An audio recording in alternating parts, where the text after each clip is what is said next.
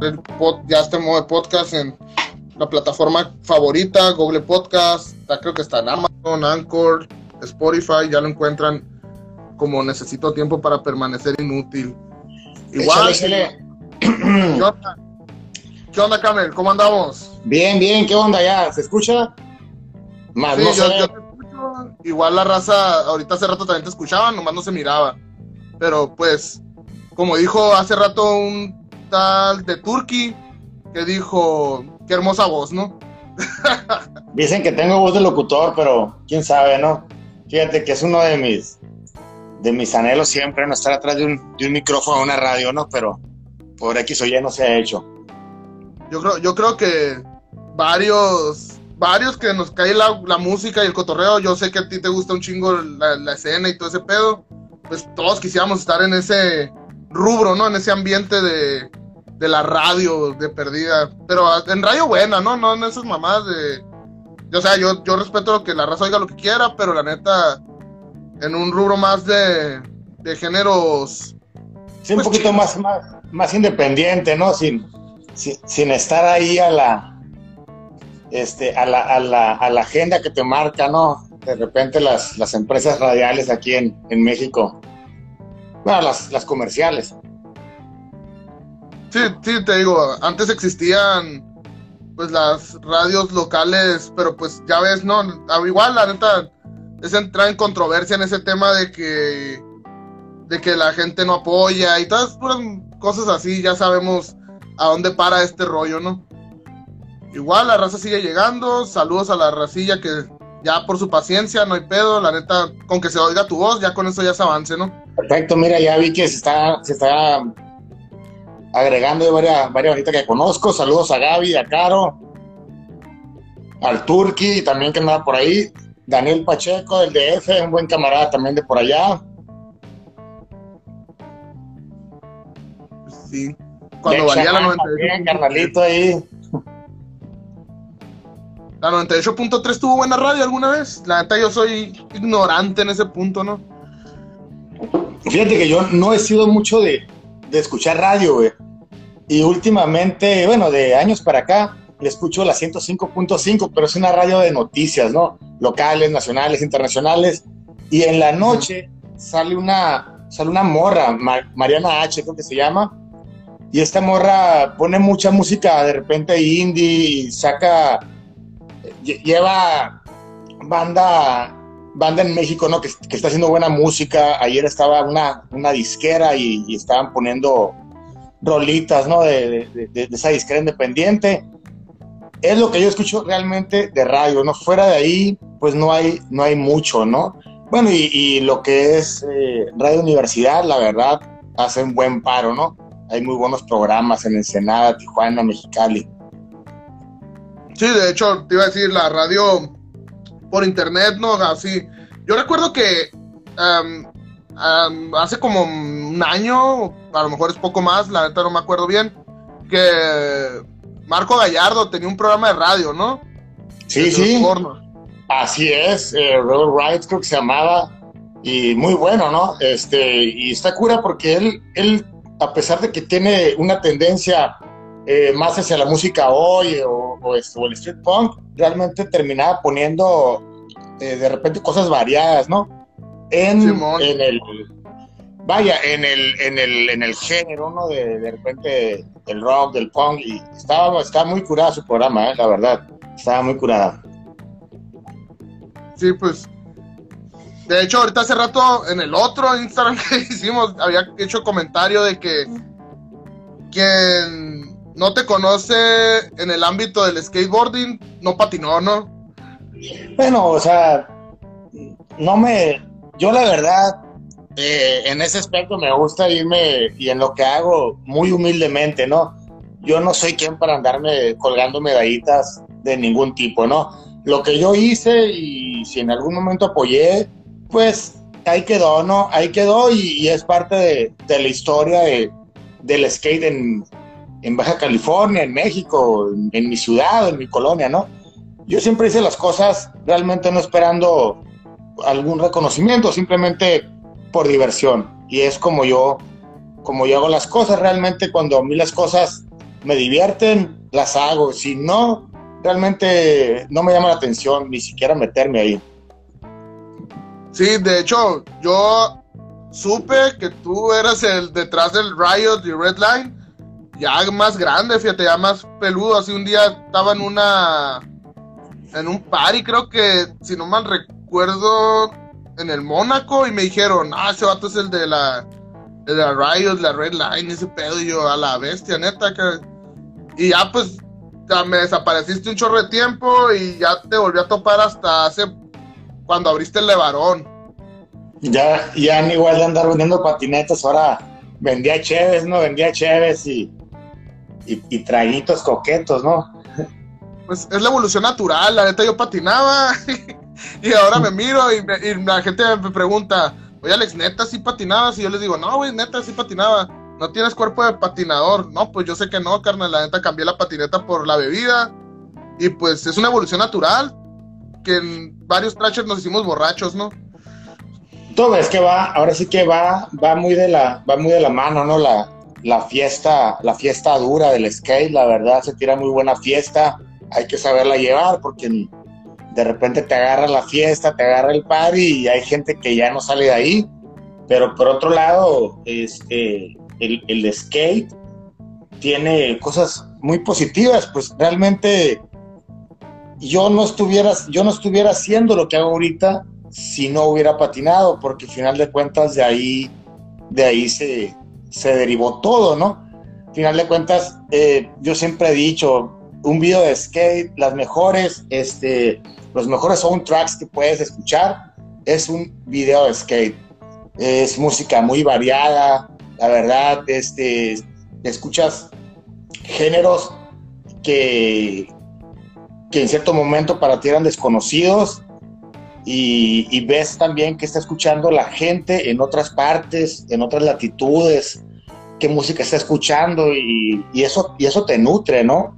No se diga el arte, o sea, cuando tú ves una, una tabla, esos gráficos, atrás de todo eso hay mucho arte, pues, entonces, pues va, todo de la mano, ¿no? Y eso es lo, eso es lo bonito de, del skate, ¿no? E, esa escena. Y realmente se queda para siempre, o sea, si tú vas al bar, en el bar lo único que vas a ver en la televisión que tenemos ahí es videos de skate, videos de, lucha, libre, de lucha libre de los de los 90. De repente ponemos eh, películas de culto, puedes estar viendo Metrópolis, puedes estar viendo Doctor Caligari. Y, eso es parte, es parte también ¿no? de, de, lo que se pretende hacer con, con Levarón, como ya como un concepto, ¿no? No solo que tú vayas a, sino te vayas a vivir un extra, Que, que te lleves algo a tu casa, de repente escuchar una bandita a lo mejor que no hayas escuchado, o que a lo mejor hayas escuchado hace mucho tiempo y no sabes ni cómo se llamaba y de repente sacas el chazán y dices, yo, yo había escuchado esta banda, la vuelvo a retomar aquí y eso es padre, ¿no? ¿O tú cómo ves, Alex? No, sí, de hecho, el, la neta yo, sin mamar acá, la neta sí me siento mucho en, como en un ambiente, parece que, que, o sea, como sin casa, ¿no? Más o menos acá, porque te digo, la neta, la música, vuelto a ver la tele, veo a, a Hulk Hogan peleando con el André Gigante, a, Randy Savage, acá los miro y digo, a la bestia, los baches acá, yo, yo, o sea, no me tocó, no me tocó al 100% esa era de lucha libre, ni las bandas, muchas de las que a veces llegas a poner, pero pero las conoces porque ya entrando en, el mundo como de la música o del skate y eso, te vas profundizando y terminas ahí, ¿no? A ver, aquí dice Dex Shaman que por qué no prospera el skate en Mexicali. Mira, Mexicali es una ciudad, eh, la verdad, yo con el skate me tocó viajar mucho, porque aparte de ser dueño de, en ese tiempo de Redline también tenía una compañía de llantas, Crypta Wheels. Entonces teníamos patinadores de. Teníamos patinadores de Ensenada, de Tecate, teníamos patinadores en California, en Monterrey, en Ciudad Juárez, en el DF, en Guadalajara. Entonces de repente nos tenía, nos, tocaba dar esos tours y, y te dabas cuenta cómo vivía el skate la gente de allá, muy diferente al skate de frontera. De repente nosotros llegábamos con el equipo y eran unos superestrellas, o sea, la gente, te lo juro, o sea, me tocaba ver que se rayaban con plumones los nombres de los skaters nacionales. Y era como no, para nosotros ver un skate gabacho, ellos estaban viendo a su skate, pero skate nacional. Eso motiva mucho al patinador, motiva mucho al patinador para que para rifársela más. Entonces, de repente ellos empiezan a hacer carrera con eso. Y hay muy buen nivel en México. Mexicali tiene excelente nivel. La diferencia es que allá es como el boxeador, pues, es como el futbolista. Están viendo la manera de vivir de eso. Más allá que les pueda dar para un viaje, ir a patinar a otras partes o, conocer más bandas, realmente quieren quedarse y vivir de eso, ¿no? Yo creo que esa es la diferencia. Sí le falta eh, a, a Chicali en ese sentido adquirir un poquito más la responsabilidad de lo que queremos, ¿no? Y pasa mucho igual con las bandas. Yo no soy músico, pero eh, yo estoy enamorado de la música y tengo muchos amigos músicos y veo cuando hacen sus tours y, y, hacen tours de fin de semana y está muy chingón. Pero cuando teníamos el venue del varón, de repente nos tocaba ver una banda de Canadá que ya venía montada en una van por dos, tres meses, oliendo a Pacuso, durmiendo ahora sí que en carretera, y yo creo que esa es la diferencia, ¿no? Al final de cuentas, pues, tienes que rifártela, ¿no? Tienes que rifártela y tienes que tomar la, decisión con lo que haces, ¿no? O sea, me voy a quedar en una zona de confort en general, en, en, en, lo que hagas en general, o me la voy a rifar por lo que yo quiero hacer, pero pues al final de cuentas, pues es un boleto de lotería comprado, pues no sabes si te vas a sacar el premio, así que, pues la onda es esa, ¿no? Rifársela más bien. Sí, de hecho, aquí ya, ya, se, ya cortamos, de hecho, viene el, el intro y ya la neta ya estamos hablando del tema, lo que es, pues, o sea, eh, lo que, pues, al oírte hablar, lo que a mí me, me, viene a la mente es que, pues, no nomás en el skate, no nomás en la música, no, o sea, si tú quieres, si te gusta algo y quieres vivir de ello, pues, aférrate, o sea, no, no te no, no tengas miedo de salir de la zona de confort, ¿no? Es más o menos lo que, lo que nos estás dando a entender.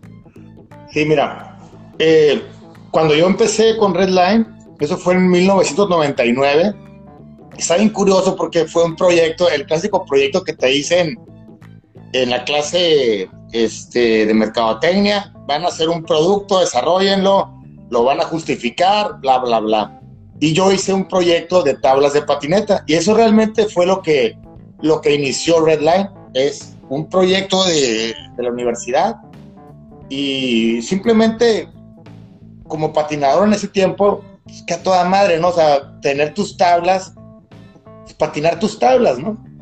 Y empecé, y empecé, me acuerdo que agarré mi carro, yo tenía un Centra 89, tenía hasta cuarta, no le servía la reversa, no le servían los amortiguadores y no tenía faros.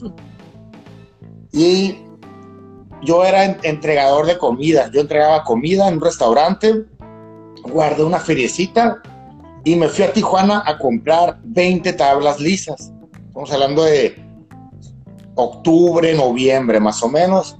Llego a Mexicali con las 20 tablas, las compré en una, una tienda ya extinta que se llamaba Trópico, Tijuana Está en la séptima, séptima y López Mateos, atrás del Highlight, una cuadra de la Revolución. Esa, ese lugar trópico no tiene, o sea, sí tiene rato que se extinguió, pero sí estuvo más o menos al, como hasta el 2005, más o menos. Más o menos, y es y esa fue una fue una cadena. Había trópico en Mexicali, había trópico en La Paz, había trópico en Cabos, Cabo San Lucas, había trópico en Ensenada y en Tijuana y en San Luis. Realmente era, era, una cadena de tiendas, ¿no? De lo, de lo poco que había antes de, skate, realmente conseguir eh, cosas de skate era muy, muy, muy, este, muy escaso. Entonces llego aquí a Mexicali con las tablitas El carrito, la verdad, no sé ni cómo llegó, cómo bajó, la, cómo subió, cómo bajó la rumorosa. Eh, un amigo tenía un taller de herrería. Entonces nos fuimos a su taller, pintamos las tablas en el taller. Tenía otro camarada que hacía serigrafía. Nos vamos a, a su casa y ahí tenía un pulpito, me acuerdo este, emulsionamos y quemamos los, los marcos de serigrafía, las imprimimos y empezamos a vender.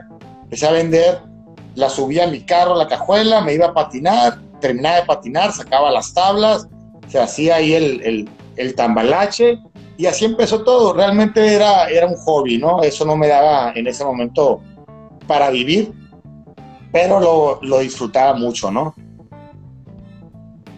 ¿Y en qué momento fue cuando ya te llegó el pensamiento? ¿Cuál fue tu motivación que dijiste, güey, esta madre puede ser rentable, pues, o sea, puede ser ya un negocio?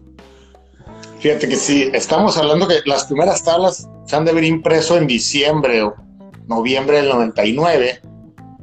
Yo para el, para el 2001 2001, 2002, que te habían pasado dos, años y medio, en un concurso, en un concurso de un skate shop que se llamaba Solo. Digo, se llama porque todavía está ahí en el caballito, Pasillo Rojo, ahí con Don Chuy.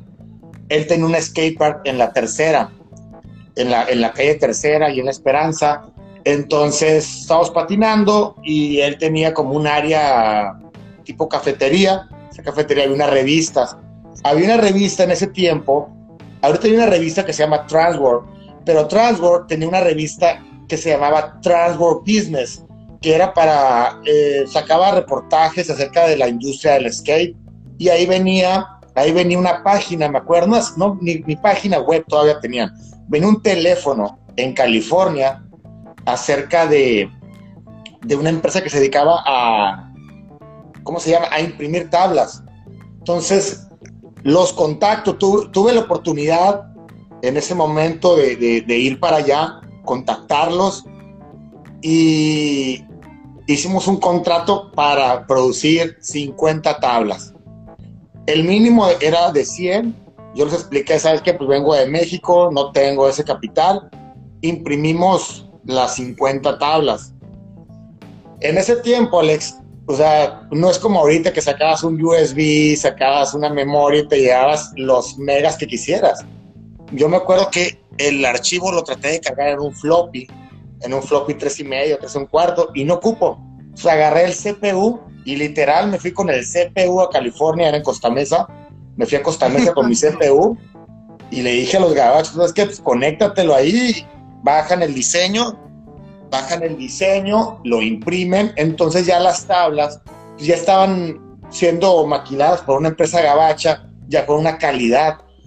En ese tiempo había unas compañías muy famosas, 151, Maple, Dynasty. Yo ya estaba produciendo ya a la par de ellos, no, no sus cantidades, pero usando su madera. Entonces las tablas empezaron a agarrar pues cierto prestigio, porque anterior a eso, pues, la verdad las tablas estaban chafísimas. ¿Por qué? Porque de repente, como tú estabas agarrando de revendedores, agarrabas de repente un lote bueno, un lote malo, no, no había un estándar en, en, la, en la calidad, vaya. Pero ya cuando entramos aquí con la compañía de Costa Mesa, pues ahí fue cuando realmente dio un giro positivo la compañía. No era rentable porque realmente yo creo que fue rentable 10 años después, y, en el balance general yo creo que gasté más de lo que, de lo que obtuve, pero la experiencia y los recuerdos, pues eso, eso es invaluable, ¿no? Y así empezó. Entonces, cuando yo llego a, esta compañía a hacer mis tablas, me doy cuenta que ellos también distribuyen, ellos están distribuyendo este, accesorios de skate, trucks, llantas, tenis. No sé si te tocaron los tenis Vision. No, no me, no me, no me tocaron, la neta. El, el, te hago un, pequeño paréntesis. El Tenny Vision es un tenis icónico, icónico de los 80s y principios de los 90s. O sea, Vision Streetwear representaba todo lo que era el, el, el hardcore del skate, ¿no?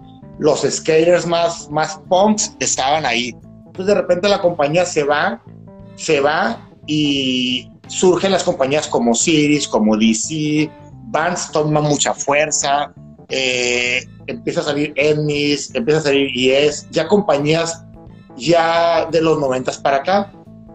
Y esta compañía que distribuía Skate, me doy cuenta que tiene la distribución de Vision. Ah, caray, son los tenis que yo usaba de morrito. O sea, que yo usaba a los 11, 12, 13 años, 14 años. Y empiezo a traer esos tenis a Mexicali. Entonces yo le empecé a vender a las otras tiendas. Y en eso dije, ¿sabes qué? Pues un revendedor, su porcentaje anda más o menos en un 20%, 15%. Tienes que hacer eh, ventas eh, en volumen realmente para ya poder vivir de eso, ¿no? ¿Y sabes qué? Me dije, ¿sabes qué onda, Camer? Pon tu tienda. Y así es como sale Riot. O sea, Riot realmente, si no hubiera sido por Redline, no hubiera existido. Entonces ya de repente yo pongo mi tienda arriba de un restaurante que se llama Pistachos en Jardines del Lago, Boulevard Anáhuac y, Salomón, en la parte de arriba. Estuve ahí unos cuatro o cinco meses, de ahí me voy al Tianguis del Caballito, me voy al Tianguis del Caballito, y ahí fue realmente cuando empezó 2003, 2004, 2005, me voy a Cachanilla, y ahí pues ahí es cuando ya empieza ya a verse los frutos, ¿no? De, de, de todo eso que se venía trabajando años atrás.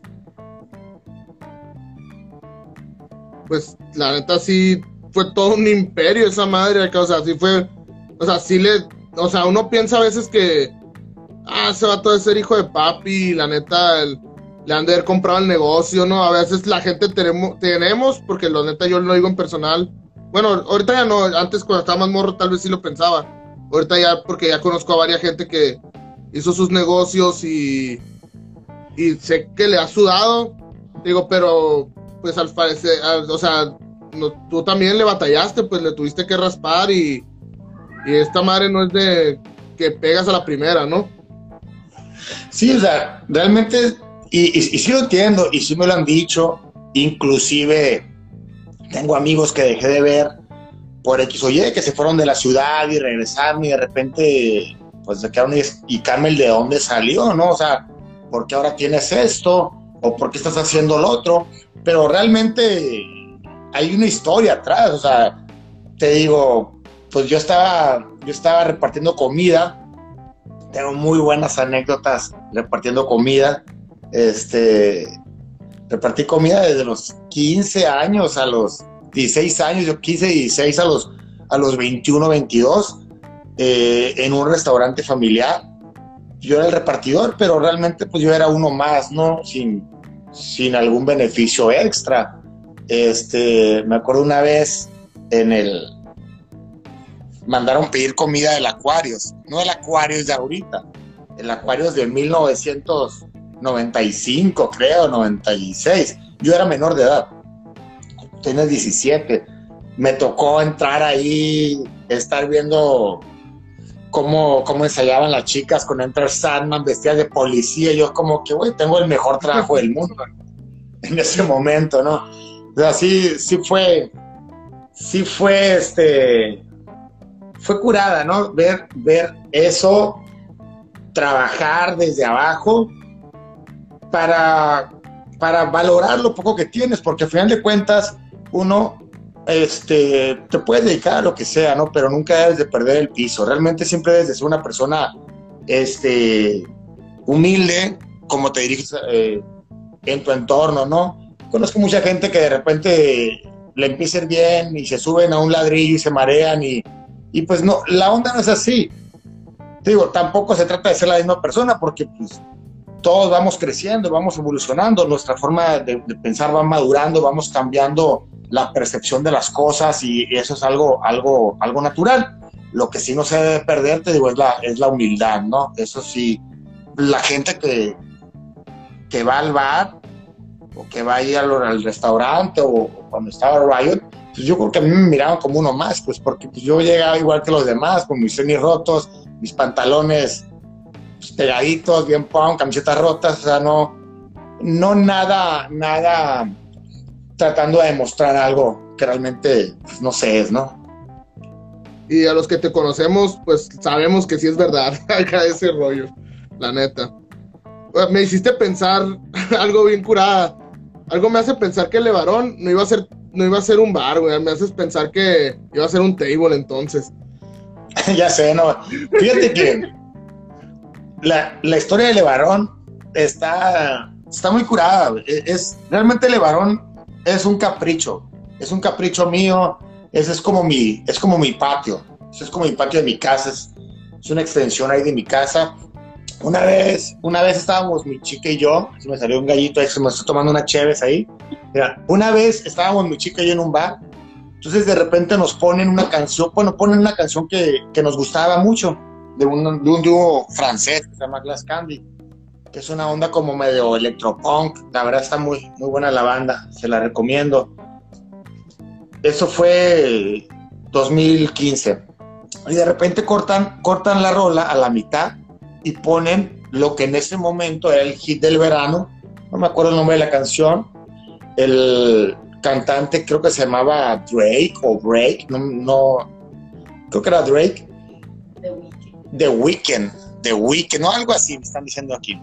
Total que le dije, ¿sabes qué onda? Termina de tu cheve y vámonos. O sea, está, no está cool que, que de repente no tengas lugares en una ciudad como Mexicali, que es una ciudad, pues que es pujante, o sea, Mexicali tiene, tiene, tiene mucho.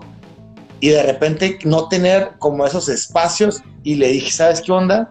Voy a poner un bar. No, pero ¿cómo? Voy a poner un bar. Y ese bar, le dije, va a ser en centro cívico y va a ser en la zona de pasajes. Pero me, pues ahí vive puro malandro, que no son malandros, realmente son son vagabundos, ¿no? Malandros son otros. Sí, pues. Es Está gente descuidada, ¿no? Por lo regular. Sí, no, pues es que ahí ya más bien ya vive, ya vive el, vagabundo, que realmente pues, son, son inofensivos. La gente que va ahí, pues la verdad, hasta los cotorrea. Total que eh, la renta de donde estaba Crypto en ese momento, yo la pagaba ahí en, en Centro Cívico los pasajes. Y me fui con uno de mis trabajadores, con un compañero de trabajo, y sabes que acompáñame, le dijo. Y empecé a ver, y empecé a ver los pasajes, y empezamos a caminar las cuatro, las cuatro secciones, que es la donde está Cónica, que es la parte atrás del Palacio Municipal, la sección de Telnor, toda la parte de atrás de Telnor, y la sección donde está el Círculo K de Anáhuac e Independencia, para terminar en la sección donde está Levarón. Y cuando salimos del, del pasaje, y damos por la calafia, vimos que se rentaba el local de Levarón. Tomé el teléfono, marqué, a los dos días estábamos firmando ya el contrato de renta. El local estaba hecho tiras, estaba así, hecho giras el local. Y le hablo a un camarada, Eric Gaitán, que ya hemos trabajado anteriormente en un proyecto, muy buen arquitecto, la verdad, de lo mejor, de lo mejor que hay aquí en Mexicali. Y, este, y empezamos con el proyecto. Y empecé yo eh, a armar lo que, era, lo que era el playlist, lo que estaba escuchando en ese momento, escuchaba un poquito más como de garage punk, entonces empezamos como por esa línea, por esa línea hasta, hasta lo que es ahorita, ¿no? Y, y esa, esa, es la historia, esa es la historia de Levarón y a mí me da mucho, mucho, o sea, se me hace muy curada contarla, porque al final de cuentas es un proyecto en el cual nadie creía, muy poca gente creía, y la gente que podía apoyar ese proyecto me dio la espalda. O sea, cuando yo hice el contrato con Grupo Modelo, para que ellos me prestaran la licencia, pues, una licencia de alcohol te vale arriba del millón de pesos. Nadie tiene ese dinero para poner una licencia de alcohol. Entonces, yo tenía que ponerla a través de una cervecera, en este caso, Tecate o Corona. Y yo lo quería hacer con Corona, precisamente porque se me hacía un, se me hace que le daba más al clavo tener la, e, esa línea de cervezas que va a otro público. Ya ves que Tecate se asocia más con, con la onda buchona, pues de los clamatos y toda esa onda. Cuando tengo la junta con el gerente estatal del Grupo Modelo, nos citamos en un restaurante que yo tenía de pizzas, en Forno, y me dice, ¿sabes qué onda? A ver, pues platícame. Cuando le dije dónde iba a estar, el vato literal se levantó de la mesa y me dijo, yo no puedo apoyar tu proyecto porque tu proyecto no tiene nada para funcionar y yo no puedo poner una licencia este, con de ese costo a trabajar en un lugar que a mí no me va a producir. Y el vato me batió, literal. Cuando el vato se da la media vuelta y va caminando, se regresa, o gira y me dice, platícame tu proyecto. Se sentó, le platiqué el proyecto, todo, o sea, yo visualizando cómo iba a estar varón y realmente a como, a como lo visualizaba, así realmente es. El vato me dijo, ¿sabes qué onda? Yo no sé cómo le voy a hacer, pero yo te voy a conseguir ese permiso. Y el permiso ahí está. Entonces, todo eso, te digo, al final son historias que se tienen que contar, ¿no? Para mí hubiera sido muy fácil haber rentado en Justo Sierra, irme a la fórmula, que todos sabemos que funciona, me voy a la Justo, abro el bar y pego porque pego, le, le varío, le, le, variamos a los géneros, le ponemos poquito, pues, rock más comercial, mm, noches de reggaetón, de banda, lo que sea, pero lo hago funcionar.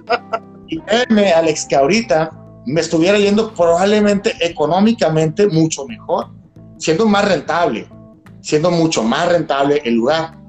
Pero al final no era, esa no era la idea. La idea realmente era hacer algo, algo propio, algo que a mí me hubiera gustado tener más joven, no como, no como algo mío, simplemente poder asistir a un lugar así. Porque a mí me tocó ir a otro tipo de lugares, otro tipo de lugares que realmente pues no era, no era mi onda, vaya, ¿no?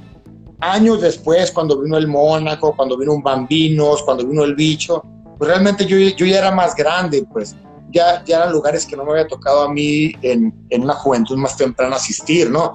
Por eso a mí me da mucho gusto de repente ver, ver morros en el bar, pero también ver raza de la edad, ¿no? De 40 años, más años, disfrutando eso, ¿no? Yo creo que les da también esa nostalgia de un lugar el cual les hubiera gustado haber tenido en, su momento, ¿no? Aquí como la, la pregunta del, del, como del chisme, ¿no? En sí. Em, el, el venue, ese, o sea, el, todos conocen, o sea, ¿quién no le tocó ir al venue?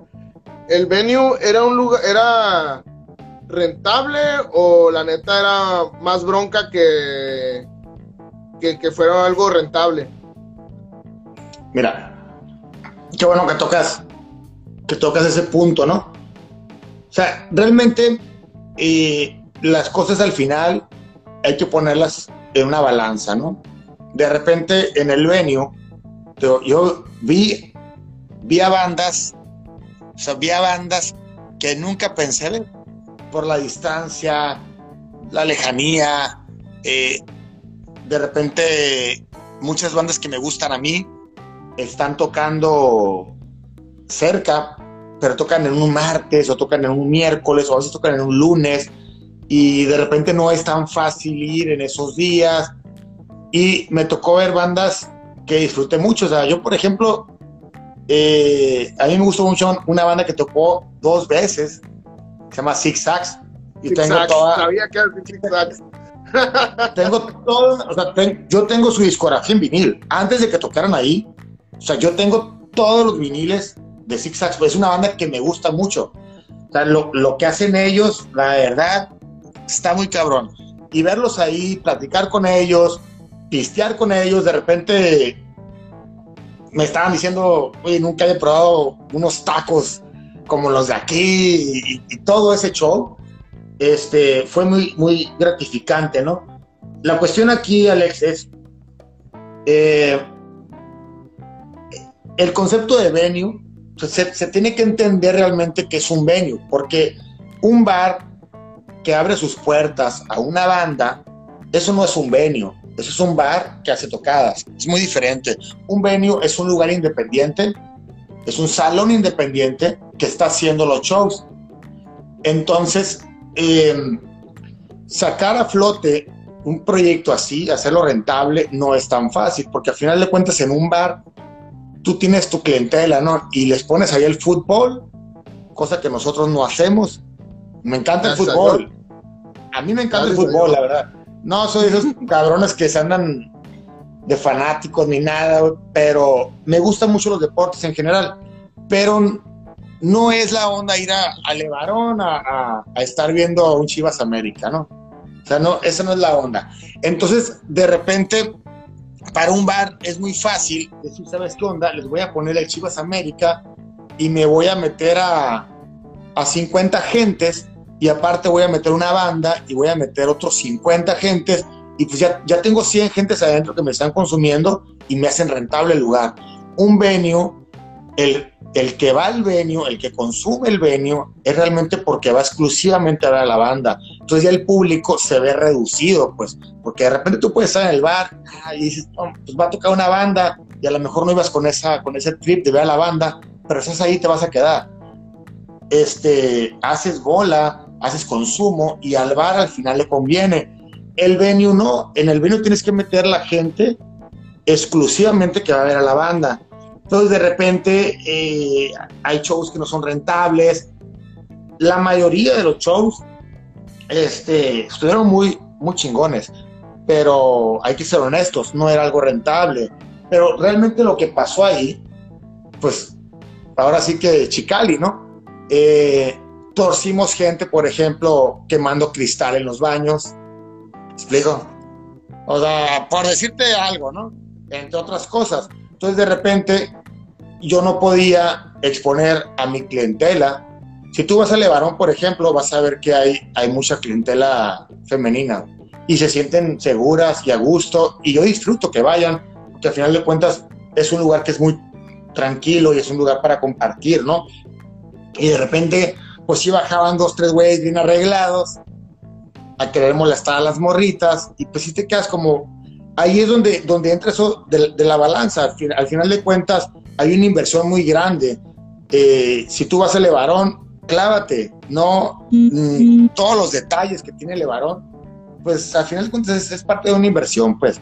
Y se podía perder porque se estaba saliendo ya de control tú de repente puedes meter filtros, guardes, lo que sea, pero de que va a entrar algo, va a entrar. Entonces ya de repente nos cayeron ahí, pues, eh, alcoholes nos empezó a, visitar más frecuentemente, nos empezaron a hostigar, tuvimos que pagar dos, tres multitas por ahí, que realmente no eran originadas por el, por el bar en sí, por, por Taberna Levarón. Eran ya problemas que eran, venían del venue, pues la gente estaba pisteando afuera, se les invitaba, ¿sabes qué? vete a pistear más lejecito, la gente no quería, y al final de cuentas, pues pasó lo que tenía que pasar, ¿no? Eh, se tuvo que cerrar el lugar porque, pues, si no, se iba a cerrar. Ahora sí que el venue y, e incluyendo la taberna también, ¿no?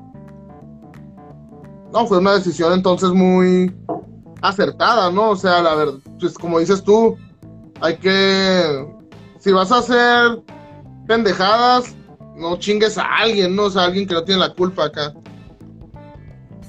Exactamente, o sea, y al final de cuentas digo, pues todos, o sea, en algún sentido, pues todos pisteamos, todos nos la queremos pasar bien, este, pero yo siento que hay lugares, ¿no? Igual si te vas a arreglar, pues arréglate en tu casa, si vas a pistear, pues pistea en tu casa y luego ya te vas bar y, y todo fluye, ¿no? Al final de cuentas, eh, eso debe ser así y se me hacía muy chistoso porque había gente que estaba yendo a, shows en venues en, vaya, en California y allá pues las reglas se obedecen y se obedecen porque pues, se tienen que obedecer, ¿no? Entonces, ¿por, ¿por qué no hacerlo aquí, no? De hecho, ahorita hace rato que dijiste de los shows, no tiene nada que ver con el tema, pero la neta, mi show favorito ahí fue ver a Boom Boom Kid, la neta. De hecho, tengo mi guitarra acústica autografiada por él de esa noche, la neta. Es mi show favorito de los que hubo ahí, la neta. Boom Boom. Fíjate que ese show de Boom Boom, no sé si fue en domingo, creo que sí fue en domingo.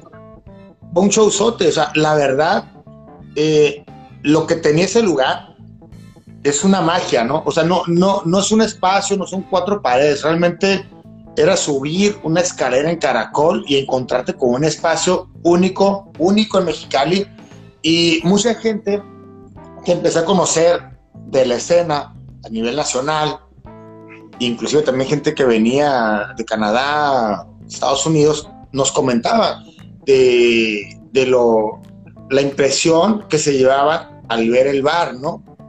Y cuando subían al venue, era algo que, que no se esperaban y mucha, mucha banda en México catalogaba al venue de, de Taberna Levarón como uno de los mejores de, de, México, ¿no?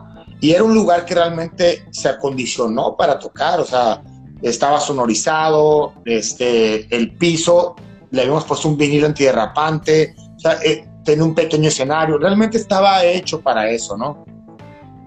Sí, de hecho, yo, yo la neta, yo fui de los que fue al, si no mal recuerdo, el primer show ahí fue San Pedro el Cortés. San Pedro el Cortés con, este, con los Sweepers. Y esa fue la inauguración en septiembre del 2016.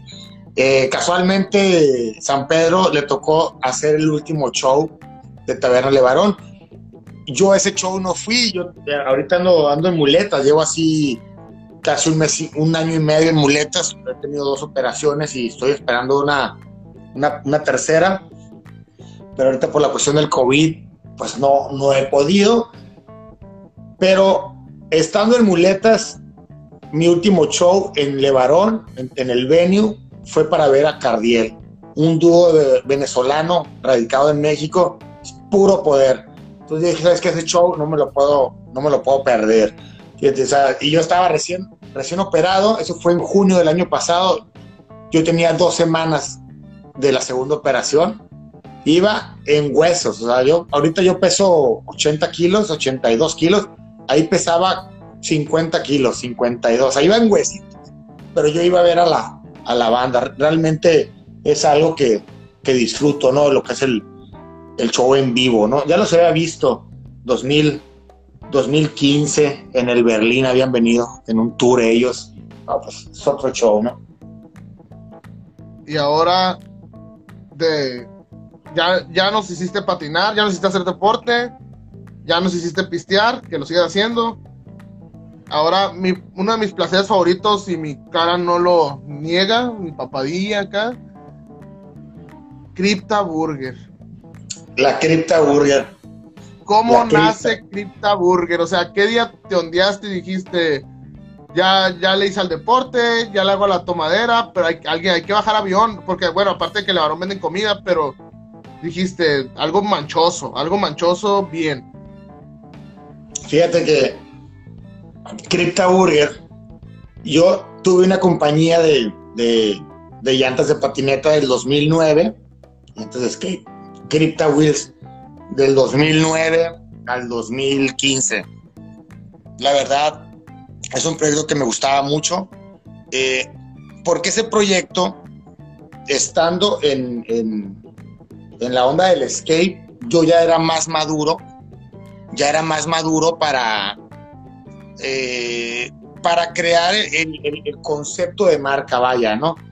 Ese concepto, la verdad, estaba, estaba muy bueno, estaba bien creepy. Entonces, yo tenía el nombre, yo, el, el, nombre ya existía, inclusive Crypta Burger se hace en el 2013, y era Crypta Burger y Crypta Wheels. ¿Dónde nace Crypta Burger? Estaba en la peda de un compa en los parques de la, de la Zagarpa. Para los que dicen que la, que la tomadera no deja nada bueno, pues, pues Levarón, Levarón y Crypto salieron de la de estar pisteando, ¿no? De estar pisteando y echando a volar un poquito la, la imaginación. Estábamos pisteando y un camarada y yo estábamos hablando de, de comida. Mi camarada hablaba de poner eh, una, una lonchera tipo de las de Estados Unidos, ¿no? Lo que ahorita se puso muy de moda, ¿no? Que es el food truck. En ese momento no había y ese güey quería poner su loncherita y yo quería poner unas hamburguesas. Originalmente Crypta Burger se iba a llamar Cajuna Burger por las hamburguesas de Pulp Fiction.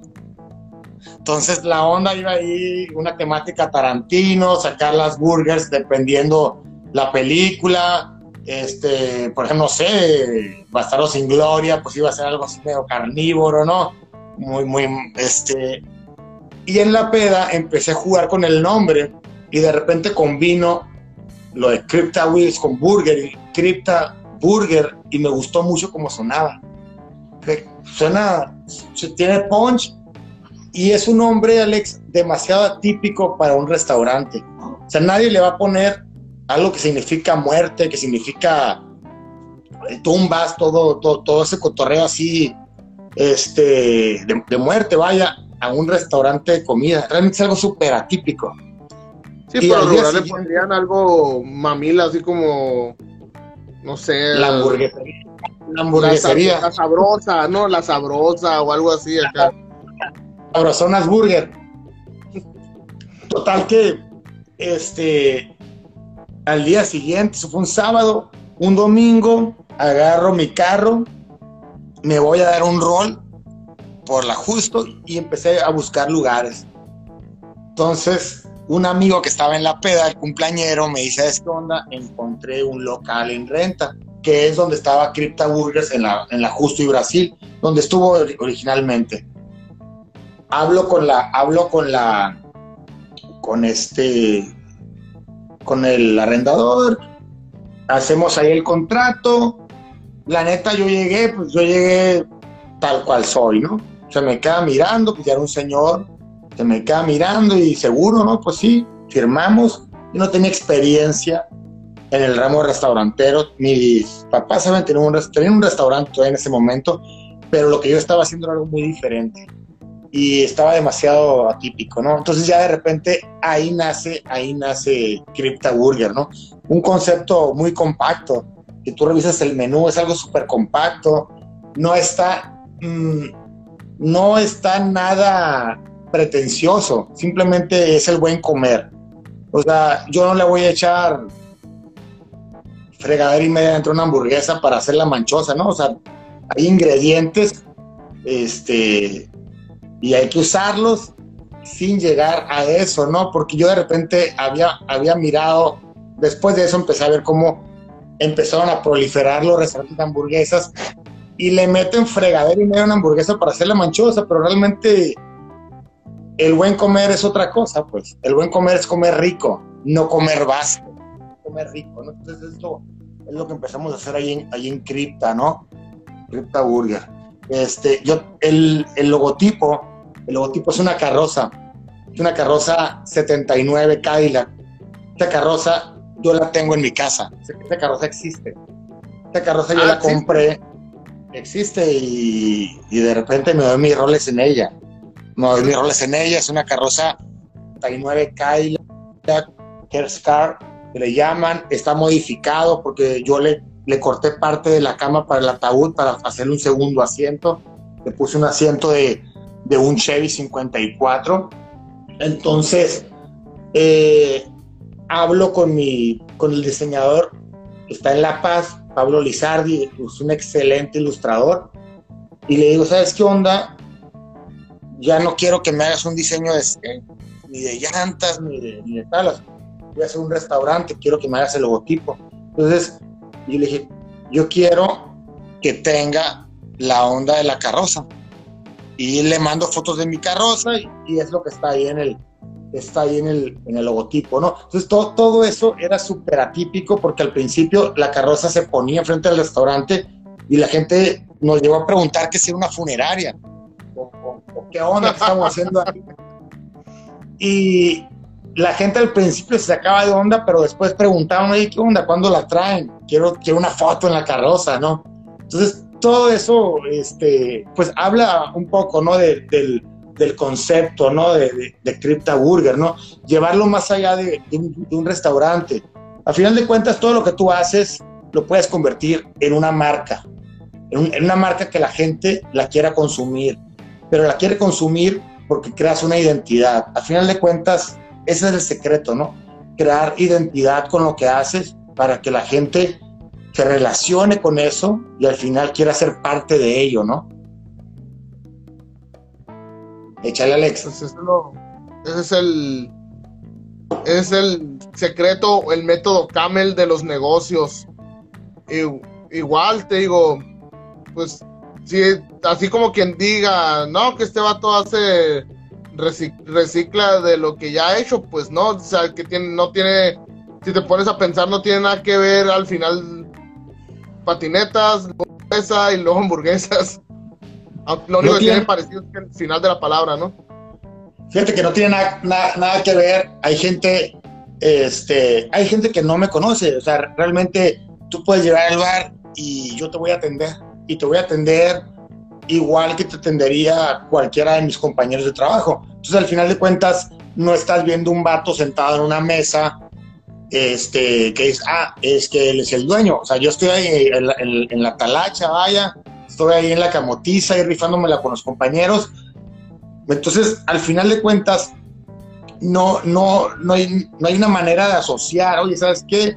Es que es el de Cripta o es el de Levarón, pero me ha pasado, me ha pasado que a mí me pregunten, oye, ¿qué tiene que ver el dueño, o sea, sin saber que yo soy, qué tiene que ver el dueño de, de Levarón con Cripta? No, ¿por qué? No, pues es que pues la música se parece, ponen, ponen bandas similares, el ambiente. Entonces, por ahí me han dicho, ¿no? O sea, modestia aparte, tiene, tiene el toque. O sea, tiene ese toque, ¿no? De, repente decir, esta madre está pensado eh, exactamente con los mismos lineamientos que, que Crypta, ¿no? Pero también Riot también fue así.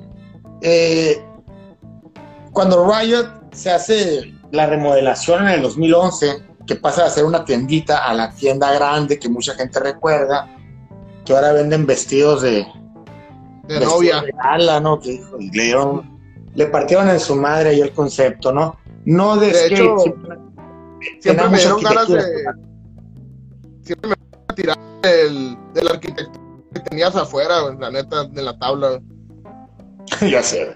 Entonces, este ahí muchas, muchas compañías eh, estadounidenses o europeas con presencia en México, ya con la licencia en México para vender, me estaban contactando, ¿sabes qué? Queremos vender tu producto, mi producto en tu tienda, tenemos créditos, esos créditos no se le dan a cualquier tienda, pero tu tienda por presencia, por las marcas que manejas, tenemos que estar ahí nosotros y te estamos dando créditos. Estoy hablando de compañías como Vans, te estoy hablando de compañías uh, que te gusta, Levi's, eh, ¿qué más quiso entrar ahí? Adidas quiso entrar, Converse quiso entrar, pero nunca, nunca se vendieron en la, en la tienda. Y la razón de la que no se vendieron es porque yo decidí no venderlas. Eran muy rentables, eran muy rentables, pero la filosofía de esas compañías tan grandes no están involucradas en el skate por el skate, están involucradas en el skate porque representa dinero. Entonces de repente Vans, que todo el mundo usa Vans, pero realmente ellos no están ahí porque quieran hacer crecer el skate. Simplemente es algo muy rentable. Converse o Nike en este momento, hace 20 años, la escena del skate.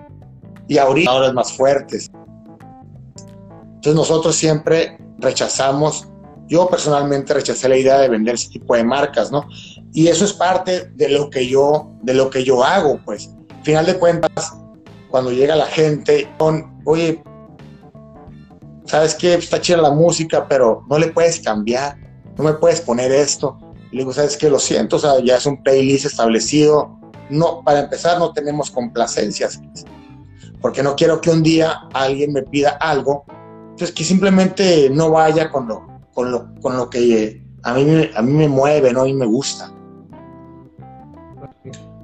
Sí, pues sería, es que tú ya, tú ya tienes bien marcado tu, tu estilo, pues, o sea, ya no es, ya no es algo que se pueda cambiar. Sí. como nomás vamos a responder una pregunta que nos hicieron ahorita aquí y ya nos despedimos. Eh, dice Mariana, ¿cuáles son las complicaciones de tener un negocio propio? Ok, mira, yo realmente, yo puedo hablar desde mi trinchera, ¿no? Puedo hablar desde mi trinchera. Eh, todo depende qué es lo que tú quieres hacer, a qué mercado te quieres dirigir y realmente qué es lo que estás dispuesto hacer y dejar de ser, ser y dejar de ser también. Porque al final de cuentas, eh, a mí me fuera mejor si yo en igual de un levarón tuviera un lugar esto de, clamatos y banda, ¿no? Y, te lo juro que me fuera mejor, porque hay más público pidiendo ese servicio. Entonces, pues realmente contestar esa, esa pregunta es un poco ambiguo. O sea, yo lo, el único consejo, y te digo porque me han invitado diferentes ocasiones en universidades, prepas y hasta secundarias con pláticas de corte motivacional eh, en, el, en, el, en el rubro este empresarial. Y es siempre hacer lo que a ti te gusta, que te divierta, o sea, hagas lo que hagas, te tiene que divertir, porque si no, ya el trabajo empieza a ser una carga. Entonces tú tienes que divertirte, o sea, así hagas paletas, divierte haciendo paletas. Si haces pantalones, tenis, abanicos, lo que hagas es simplemente que eso te, divierta, que tu trabajo te apasione. Este, es mucho aprendizaje. Uno siempre tiene que estar aprendiendo, siempre tiene que estar viendo, eh, mucho de retroalimentarte, autocriticarte. Yo la verdad, yo no creo en eso de la crítica constructiva, ¿no? Porque pues al final de cuentas, solo el que lleva el saco, pues sabe lo que pesa. Pero eso no quiere decir que uno no pueda tener este, la, autocrítica, ¿no? Hay que ser muy autocríticos con lo que estamos haciendo. Hay, hay, que tener esa valentía de emprender. Yo siempre he dicho, a final de cuentas, lo que vas a perder es dinero. Y el dinero va y viene. Pero la satisfacción, la satisfacción de intentar algo, de emprenderlo, eso no te lo va a quitar nadie. Te va a dar un crecimiento personal increíble vas a ver el mundo de otra manera, o sea, te lo vas a querer comer. Entonces yo hace 20 años me quería comer el mundo del skate. Hace 10 años me quería comer el mundo del skate. Ahorita tengo sueños y los sigo teniendo. Quiero hacer otras cosas. Este, pero al final de cuentas, eh, lo que he aprendido también, hay que ser un poquito más aterrizados, ¿no? Hay que saber soltar a tiempo. Hay muchos negocios fallidos yo he emprendido en 21 años alrededor de 12 negocios. Créeme que de los 12, más de 4 o más de 5 no han sido rentables y han sido pérdidas. Pero sin embargo, el aprendizaje, eso es lo que se queda, ¿no? Al final de cuentas perdí dinero, pero obtuve un aprendizaje que lo puedo aplicar ahorita en lo que estoy haciendo. Te digo, no sé si nos tengamos que ir, Alex, por tiempo yo la neta estoy a toda madre y tú dime. Pues de hecho sí está bien chido el cotorreo. Yo digo que ahorita, ahorita es que esta madre, de hecho es lo, malo de Instagram, que dura una hora los... O sea, te, te restringe una hora de tiempo. Pero mira, vamos, si quieres hacemos esto. Ahorita que me marque los... Me da 20 segundos para... Para cerrar el programa. Pues, ¿qué te parece si cerramos este? y abrimos otro y ya lo dejamos libre porque la neta sí está. Bueno, yo lo estoy pasando chilo, no sé tú. No, sí, yo, mira, yo aquí tengo, tengo una vaquita marina. Ahorita aquí estoy con mis, es que no se puede ver, pero estoy aquí en la sala eh, con mis gatos, tengo mi cheve.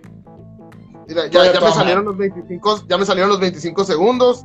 Mira, bueno, raza. Para, para, que se queden picados, ahorita en el, en el, en el próximo, en el próximo blog les voy a contar cómo rechacé a mis 22 años la gerencia de comercio exterior de Canaco recién egresado de la uni.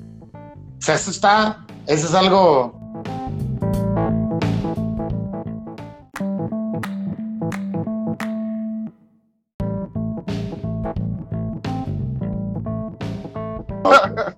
Ahí te va, mira, ahí, ahí estaba la historia. Que me sirvo aquí la. Estoy viendo una, una veraniega. Mira, este, cuando yo estaba en la uni, eh, yo tuve, tuve tres etapas, tuve tres etapas en la uni, ¿no? La carrera que yo escogí fue comercio exterior. Y la escogí realmente porque yo en la prepa iba en el, iba en el 1, en el Mexicali 1, me corrieron del Mexicali 1, me fui al Baja, no había muchas opciones es como ahorita, no que hay prepas para tirar para arriba. Me fui al baja y yo realmente era un desmadre, no sabía ni siquiera qué hacer, ¿no? Y era muy vago, lo sigo siendo. Y este, y llegan unos, llega una gente ahí a promocionar la, la carrera del futuro, ¿no? Comercio exterior. Quién sabe qué será eso, pero, pero suena, suena cool, ¿no? Y varias, varias razas nos fuimos a estudiar comercio exterior. Comercio exterior era impartido nomás por dos universidades en, en Mexicali. Una era el CUT y otra era este. fíjate que ya ni me acuerdo cómo se llamaba, estaba enfrente del CETIS. Este. TBC, se llamaba TBC. TBC era una escuela, una, universidad católica donde ibas de saco. Si tenías que hacer una actividad extra, como ir a la biblioteca por las tardes, tenías que ir de saco. Es una hueva. Y al año me corrieron de la universidad, me corrieron de esa universidad católica, la verdad, pues ni la escuela ni yo empatábamos muy bien. Y me fui al CUT, y en el CUT eh, vi otra raza, otra forma de ver las cosas.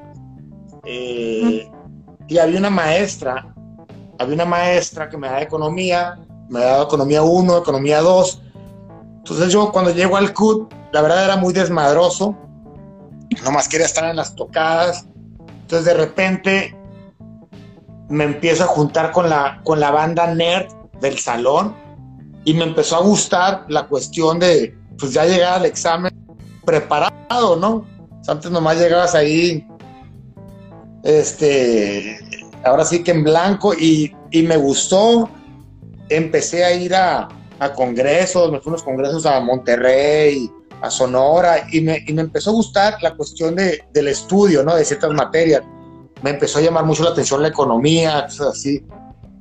Y mi maestra de economía en ese momento ahí de Franco, este, era la vicepresidenta de Canaco. Entonces Canaco, la Cámara de Comercio, abre la gerencia de comercio exterior, que no había. No había esa gerencia, la abren y me dice mi maestra, ¿sabes qué onda? Yo quiero por ese puesto. Ok, perfecto, yo tenía 21, 22 años. Entonces me voy, al, me voy por el puesto, el puesto se somete a concurso y al final quedamos una muchacha y yo. Entonces la, muchacha era LAE y pues yo era de comercio exterior. Realmente el perfil se acomodaba más para mí, pero dio la casualidad que esa muchacha era sobrina del presidente de Canaco el jefe de mi maestra. Yo dije, no, hasta aquí llegué, hasta aquí llegué. Nos vamos a concurso, nos someten exámenes, algunas pruebas y para sorpresa mía me quedo con el puesto. Entonces yo ya tenía 21, 22 años, yo tenía 22 años recién cumplidos y yo ya era gerente, era gerente de comercio exterior en Canaco. O sea, sonaba, sonaba algo así increíble, ¿no? Sonaba increíble. mis papás no, lo creían, mis papás, pero ¿cómo que? Pues ellos habían visto toda, pues, cómo me había desarrollado yo en la prepa, eh, la mitad de la universidad valiéndome tres kilos de pepino, y de repente, pues me están dando la gerencia de comercio exterior de Canaco. Llego el primer día, godinazo, Fui Godínez por un día, debo admitirlo. Llego, llego a Canaco, llega mi maestra, me presenta a mi oficina. Eh, está, la oficina en segundo piso, el escritorio, el sillón, un librero al fondo. La verdad, muy, estaba, estaba bien, bien chila la oficina. Volteo, me le quedo viendo a mi maestra y le digo, ¿sabe qué maestra? le ofrezco una disculpa, pero yo no me veo sentado en esa silla, en ese sillón, resolviendo problemas de otra gente. No me veo ahí. Se voltea la maestra así con cara de sorprendida. Me dice, Enríquez, ¿estás seguro lo que vas a hacer? Sí, maestra. ¿Y qué vas a hacer? ¿A qué te vas a dedicar? ¿Qué haces ahorita? No hago nada, maestra. Entrego comida. Entrego comida, estoy en un curso de serigrafía, de repente hago camisetas y eso es lo que hago. Piénsalo bien, Enríquez. Me doy la media vuelta, le, le agradezco mi maestra y en ese momento renuncio.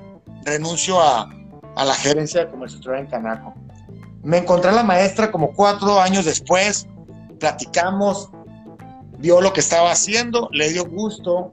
Al final me dijo que había tomado una decisión, aunque era arrebatada, era al final había salido algo positivo.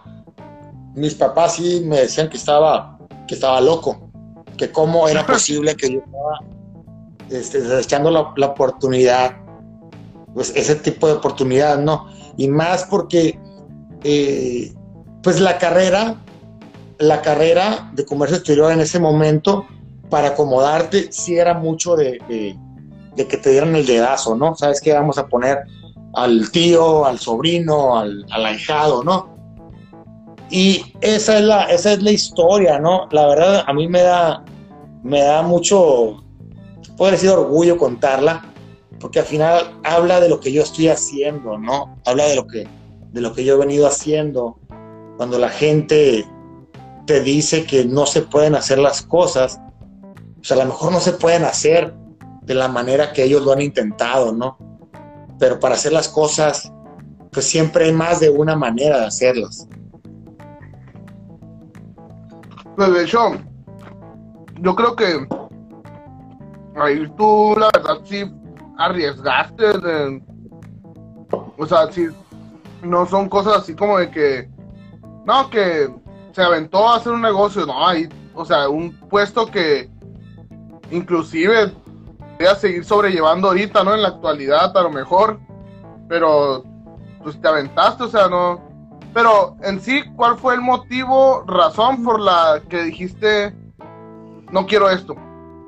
Mm, fíjate que nunca, nunca me ha gustado estar, nunca me ha gustado estar como eh, estático, ¿no? En, en, un lugar.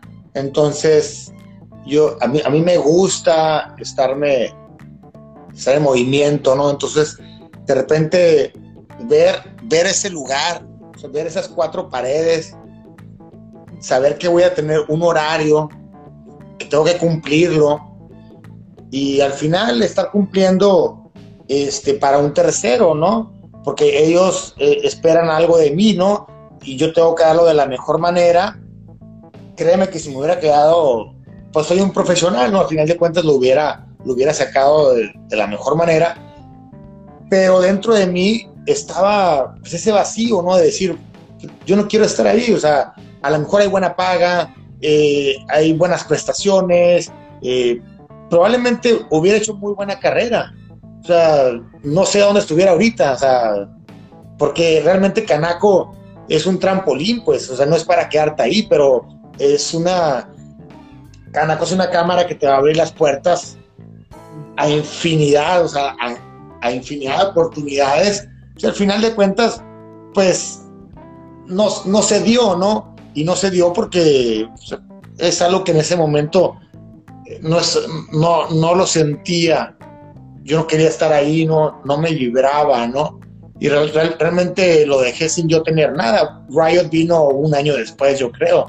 Creo que ahí estaba todavía entregando, entregando comida este, imprimía camisetas de repente para un rally o algo, porque había entrado a estudiar serigrafía en la Casa de la Cultura, porque también ya estaba yo imprimiendo las, las tablas, ¿no? Eso fue un poquito antes de hacer lo, del, lo, del, lo de las tablas en Estados Unidos.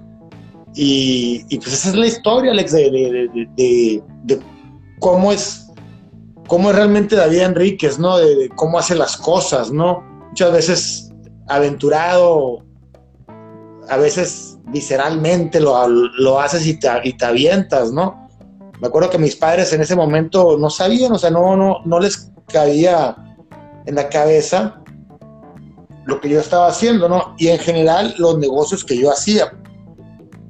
De repente me decían, pues, ¿cómo que vas a hacer tablas o cómo que vas a hacer llantas? O sea, todo eso suena algo como que no, es pues, como que no es, no es, no es hacer negocio, pues realmente es un hobby, pues.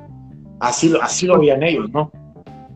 Es como el pensamiento antiguo, ¿no? El de pues, del rock no vas a vivir, mijo, del rock no, del rock no te va a dejar nada, no sé qué, a dónde le estás tirando, ¿no? Más o menos es lo como, como la expresión que entiendo que tenían tus, tus papás, pues, o sea, no, no, uno, o sea, un ejemplo, o sea, mi, no, no se compara, ¿no? O sea, yo cuando tenía la banda de punk, pues mi mamá me decía, ¿y qué? ¿Ganan dinero? Y yo, no, no gano dinero. Nomás toco por hobby acá.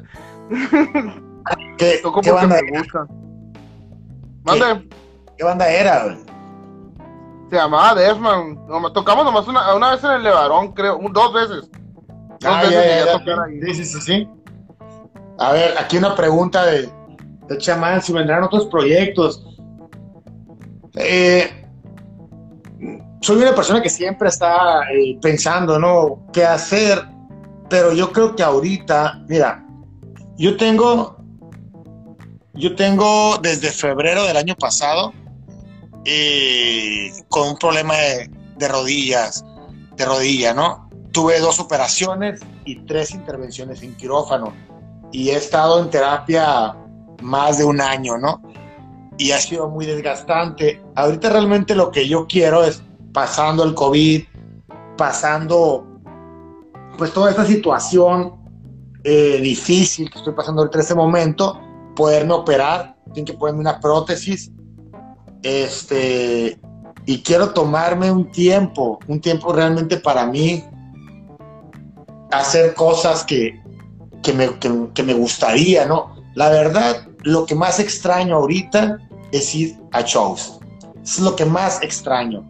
Cuando yo me accidenté, bueno, no fue un accidente, fue un desgaste de rodilla. Yo tuve un accidente en moto en el 2006 y tuve un accidente de skate en el 2011 y a los años vino un desgaste de rodilla que culminó en que mi rodilla pues, se hizo pedazos y, y- y estoy ahorita así, ¿no?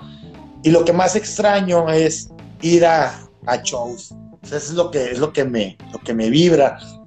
El año pasado me quedé con seis shows, ya comp había comprado las preventas, dos shows en DF, dos en San Diego y dos en Tijuana. Y fue lo que, lo que más me dolió. Dije, o sea, no puedo ir a eso. Ahorita es lo que quiero hacer. Quiero alivianarme y quiero darme un tiempo para empezar a salir, este, soltar un poquito los business también, porque de repente no es tan bueno estar metido al 100%, ¿no? Es un desgaste, es un desgaste físico y emocional cabrón, ¿no? O sea, como te decía hace rato, solo el que lleva, el que carga el saco sabe lo que pesa. De hecho, algo también importante que yo quería tocar, el tema es también, um, pues, para los que no sepan, este light se iba a llevar a cabo la semana pasada y luego se iba a hacer ayer, pero ahorita pues por, por la enfermedad famosa, el COVID, eh, por eso, pues están haciendo muchos cambios y eso, y aquí pues eh, mi invitado, que Camel, está pasando por, por eso, o sea, están viendo la manera de cómo va a ser el negocio ahora, a partir de ahora con esta llamada nueva normalidad. Sí, pues vienen, eh, ahora sí que, digo, ya lo del COVID y realmente qué es y qué se, qué se pretende y quién mueve todo esto, pues ya es plática de otro tema, ¿no?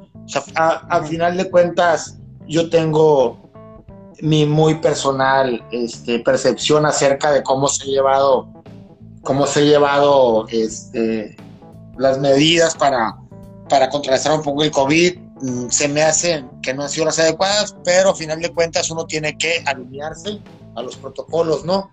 Y vamos a tener que empezar a vivir de, de otra manera, vivir una nueva realidad, ¿no? Una nueva realidad que es con el distanciamiento, ¿no? Pero pues a final de cuentas, digo, la, la plática que iba a ser la semana, el viernes antepasado y luego, y, luego ayer, esos días yo tuve unas juntas para, precisamente para eso, para ver de qué manera íbamos a poder eh, escalonadamente abrir tanto los bares como los restaurantes, ¿no?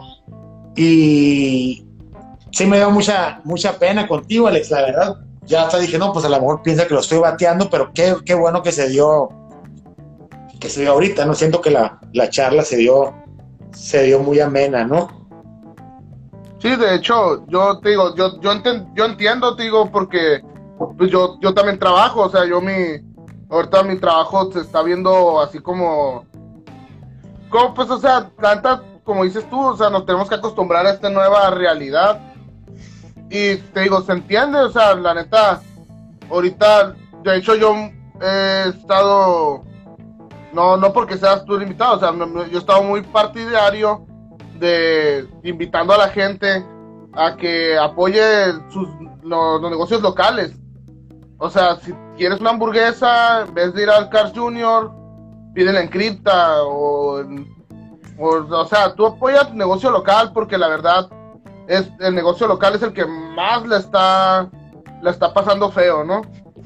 Mira, eh, la, cuestión de ser una, llevar a cabo una economía local realmente no es, no es algo nuevo, pero sin embargo es algo que está de moda.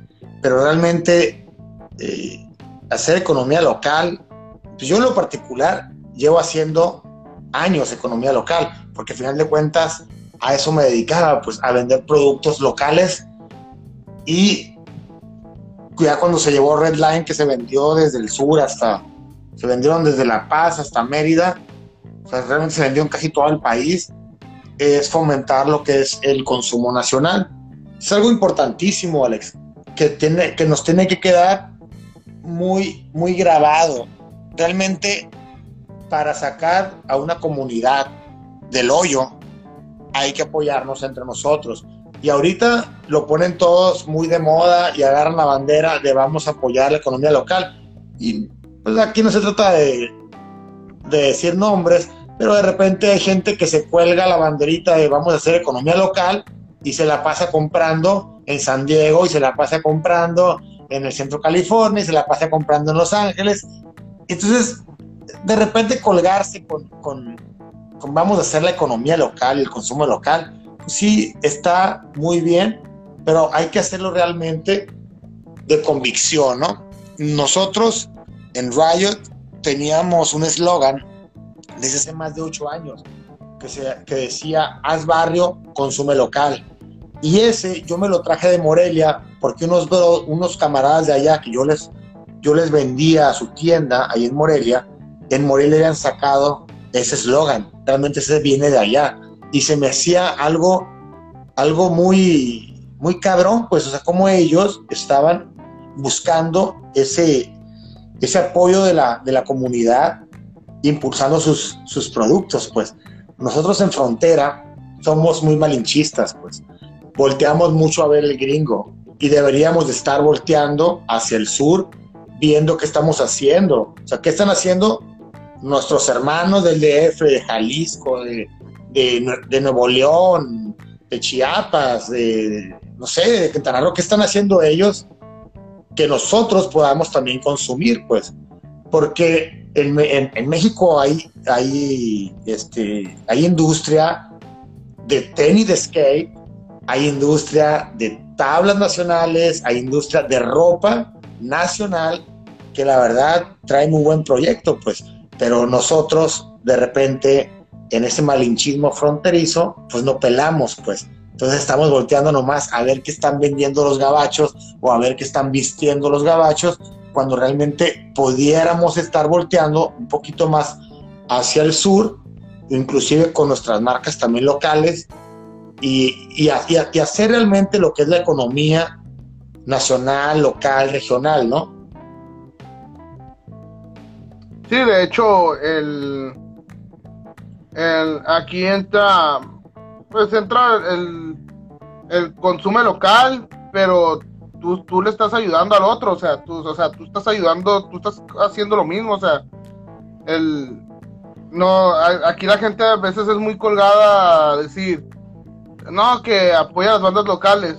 Güey, yo nunca te he visto yo nunca te he visto en un evento local, así, o sea, como que cómo te atreves a, a pedir algo que tú no haces, ¿no?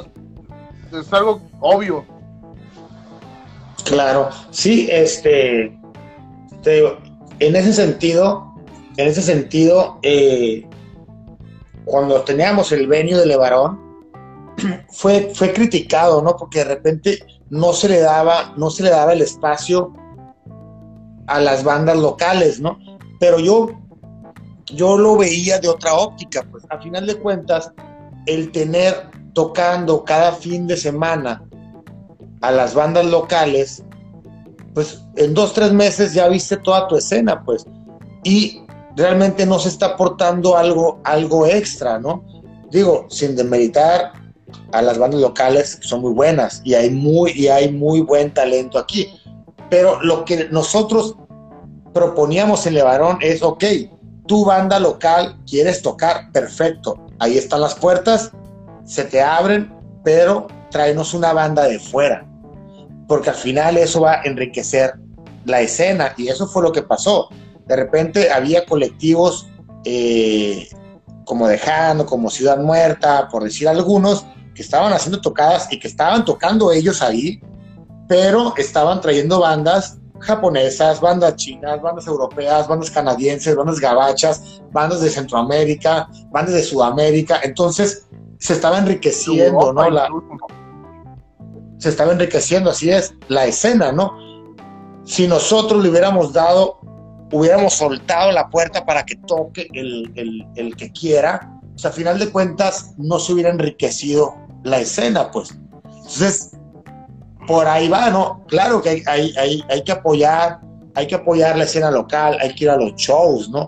Hay que ir a los shows.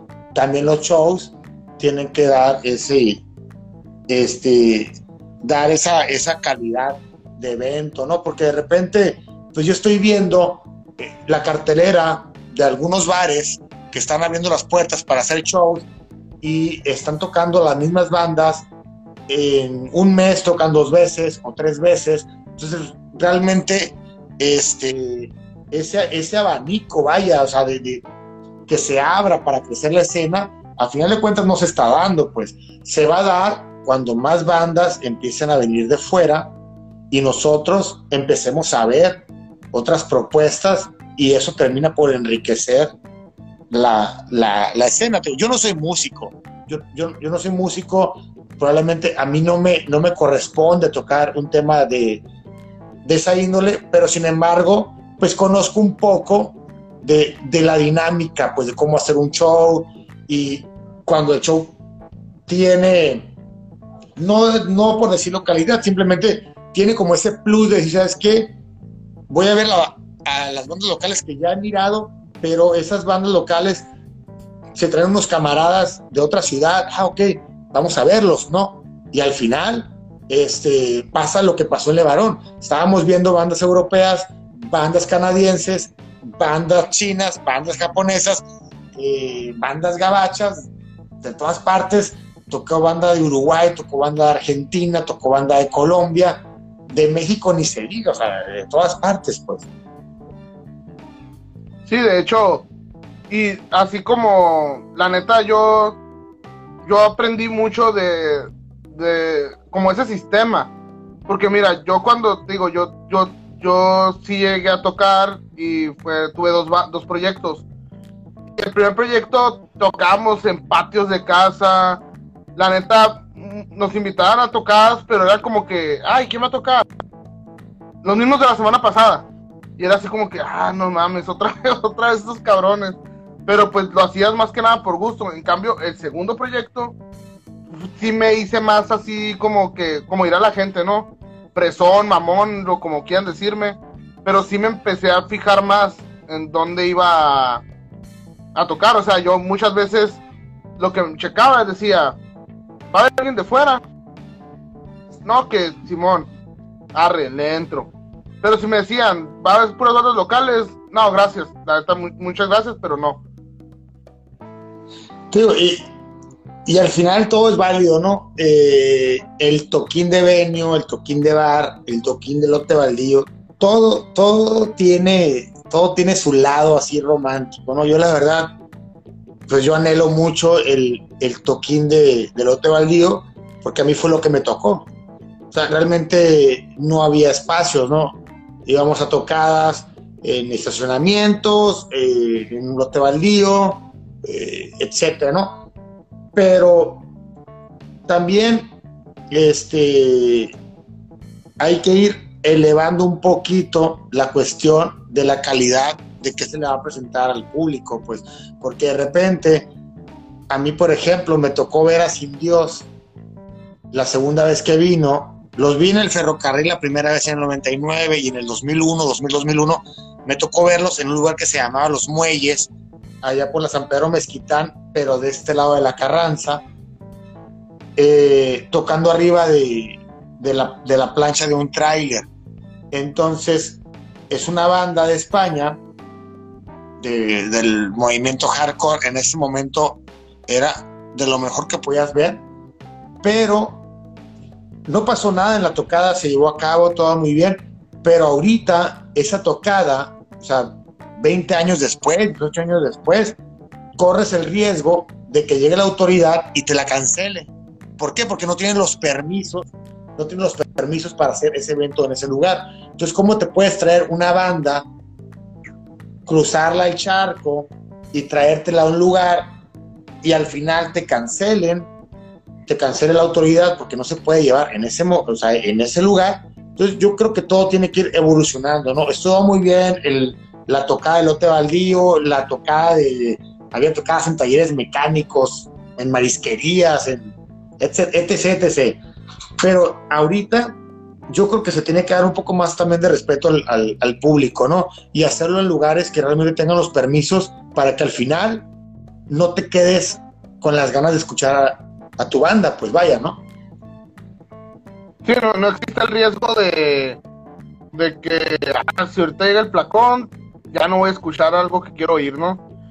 Exactamente. De hecho, también lo que te, de hecho me una anécdota que me da risa. Yo cuando era más morrillo, yo no sé si te, te, tocó ir al al escondite. ¿Te tocó ir al escondite? Obvio que sí, ¿no? Sí, sí.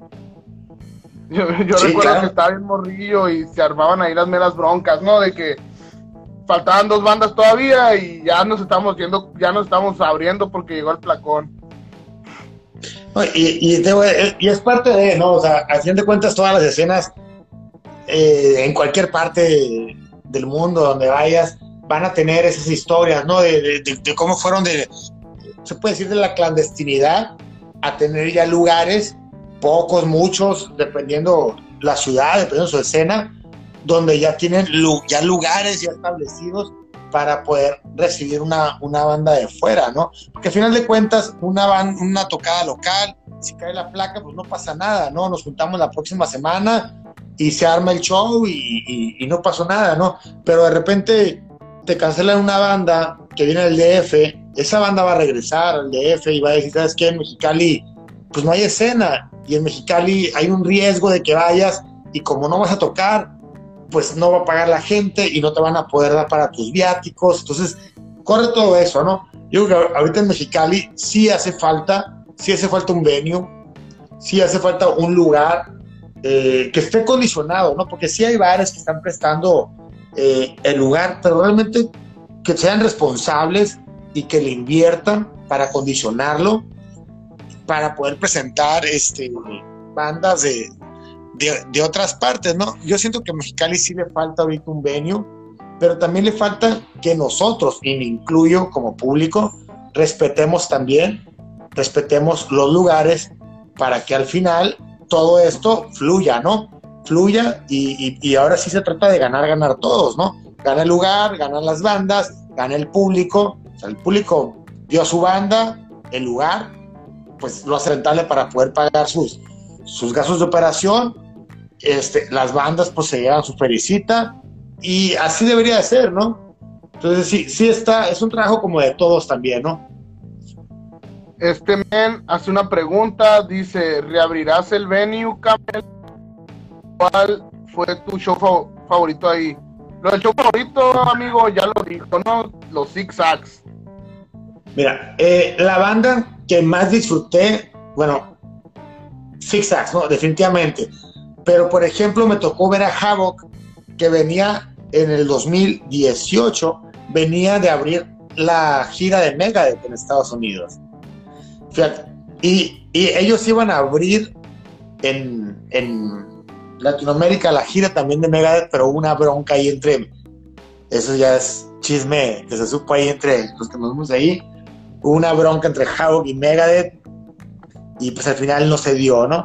Pero de repente me habla un camarada que es el que trae Havoc para el Love Bar, para 500, 600 gentes, y me dice, ¿qué onda?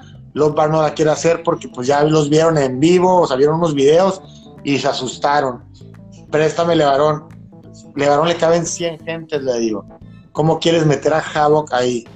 Metimos a Havoc, no sé cómo, están contabilizadas 130 gentes. Yo nunca vi tan lleno lugar. Para mí fue algo muy impresionante. O sea, algo impresionante ver esa cantidad de gente y ver la banda tocando ahí. Shows que haya disfrutado mucho, Sleeping, Sleeping, eh, Sleeping fue una banda que disfruté mucho, son camaradas y, y, es un género que a mí me gusta mucho. Six Sacks, los dos shows ni se digan. Thanatology, el show 1 y 2 estuvieron increíbles. 3 y 4 también, pero en, lo personal el 1 y el 2 de Tanatology estuvieron muy chingones. Bandas que es eh, Cardiel, Cardiel. Cardiel, verguero ese. Este, muy el de Boom Boom Kid fue un showzazo. Y luego vino también en un domingo una banda canadiense que tocaba entre psicodélico, psicodélico y medio stoner que se llamaba, no acuerdo el nombre. Le pusimos ¿no? ¿Mande? Eran los Highstones, ¿no? Hazy Town. Eran los Hazy Town. Sí, Hazy Town, le pusimos el, el, el, sombrero, tenemos un sombrero, tenemos un sombrero de mariachi, y cuando venía banda de fuera, que fuera de, fuera de México, se lo, se lo poníamos, ¿no? Se lo pusimos a Six Sacks, se lo pusimos a Hasty Towns de Canadá, se lo pusimos a Communities que venían de.